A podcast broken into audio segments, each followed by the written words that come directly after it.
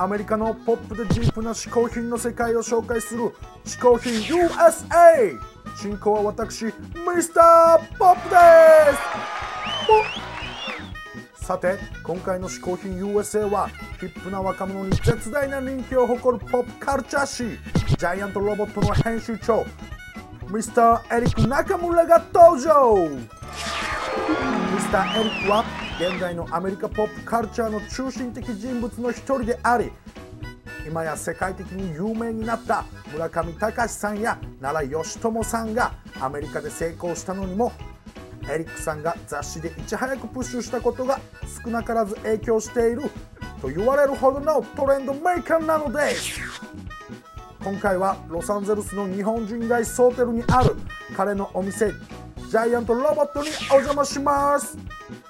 ゆうひくんあとは頼むよはい嗜好品 USA 宮山雄飛です。さあ本日はですねこの LA ソーテルに来てますけどもソーテル LA の、まあ、日本の本当に日本のカルチャーを紹介したりアジアのカルチャーを紹介してもう先駆者といえるですねエリックさんがやっているジャイアントロボットに来ました。こちら2号店ジャイアントロボット2です。こちらでですねエリックに話を聞きたいと思います。雑誌「ジャイアントロボット」はアジアとアメリカのポップカルチャーを紹介する月刊誌。ストリートアートフィギュアファッション音楽などなど。とにかく先端のトーンがあった情報満載で若者から絶大な人気を誇ってます。そんな雑誌がそのままお店になっちゃったのがここソーテルのジャイアントロボット。店内はとにかくセンスの良いものでいっぱいです。はい、えーというわけでジャイアントロボット2の店の中に来てるんですけども、えっと、ここはあのあ日本のカルチャーのものももちろんいっぱいあるんですけど単純に日本のだけじゃなくてこっちのあの新しいものとかあるいはヨーロッパの新しいものとか割とデザインが良ければその必ずしもその日本のオタク的なものだけじゃないという感じでもうすごいあるものは全部かっこいいお店です。さあ見ていきましょう。こはもうそのいろいろなデザインブックがあると思うんだけどそれも全部ね向こうの方に行くと日本の本もあればまあアメリカのデザインの本もたくさん置いてあって、まあ、基本的にどれもかっこいいと。でおそらくまあ後で聞きますけどももう本当にそのエリックさんのセンスで選んでるからこういうアメリカの本があったかと思うとすぐ横に日本のアートブックがあったり。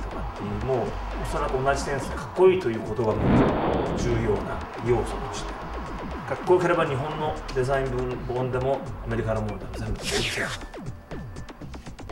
ここのねあとこういう大体こういうなんだろうあのかっこいい店っていうとあれだけどこういう商売的なものだけじゃなくてもうちょっとそのアートの実際のアートそのものが売ってたりっていうのが必ず特徴でいわゆる商品だけじゃないっていうのが、まあ、これも売ってるとは思うんですけど。さあそしてこちらが T シャツとかもすごいある。すごいな。これ村上さんあります。はいそしてねあそこには僕のね友達ピート・ファーラー。ピートの絵なんか、まあ、ピートのものは結構いっぱい置いてあるみたいですけども、まあ、彼はイギリスですからそういうやっぱいろんな国のここにはねさらっと奈良さんの T シャツがあったり。まああとなぜかデザイン、えー、ペンサイズ折り紙折り紙があったり。まあ本当いろんな国のかっこいい可愛いいものだけが集まってるでもそれがすごいセンスが良くてもう今ここだけでもね、えー、LA にこれ GR22 軒目ですけどもさらに横には GR の EATS っていうレストランがあってすごい人気になっててこのもうねクリスマスとかこれ歩けないらしいんだ人がたくさん来てはいここにはまたアートブックがたくさんありますけどまあね村上さんそれからもう大人気奈良さんここら辺はでも本当にアメリカ人ですごい人気あるからここら辺の話も聞きたいですけどね。これ iPod 置く。置いてどうなの？鳴るのこれ。あちゃんと鳴るんだ。え？マジ？あこうやって自分で紙で作っ組み立てて実際になる。ちょ欲しくない？これ。これ欲しいな。顔。これ買おう普通に買おう後ですっかり普通のお客さんになっちゃってるゆうひくん仕事仕事。さらに。ねここら辺は小物がいろいろありますけど小物もねもう可愛いのがたくさん。これとかほら画鋲なんだけどやっぱりねものすごい可愛いスケルトンの画鋲こういうのがいいよね。そしてこれは銃になってる。花池。これはなあキッチンタイマー。ものすごいレトロな感じの。全然面白いこと言えてない。面白いこと言ってない。なんか面白いことを。みたいなものがたくさんあると。